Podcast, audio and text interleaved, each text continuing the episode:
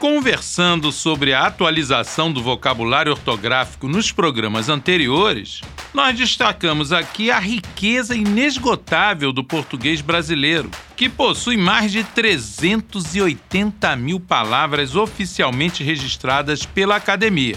E esse número não para de crescer. Afinal, as pessoas são muito criativas e se valem de vários recursos para formar novos vocábulos no português brasileiro. Mas como é que nós fazemos para criar essa infinidade de termos? Bom, em geral a gente junta dois ou mais radicais, ou seja, faz uma composição, ou então acrescenta prefixos e sufixos a termos já existentes, criando o que se chama uma palavra derivada.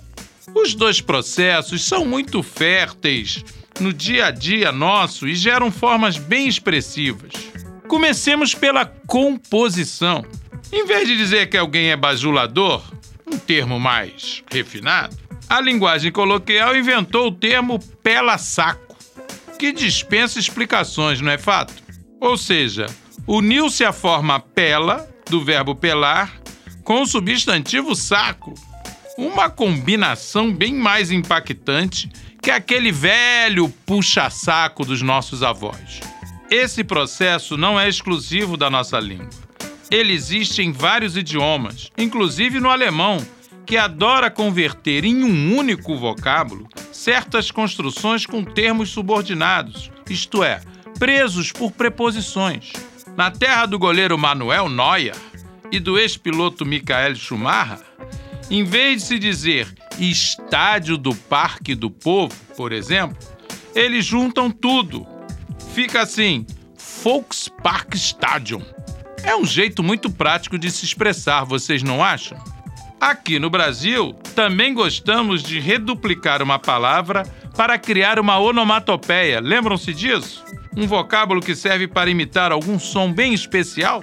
Como acontece em reco-reco, tic-tac, ping-pong e tantos outros casos.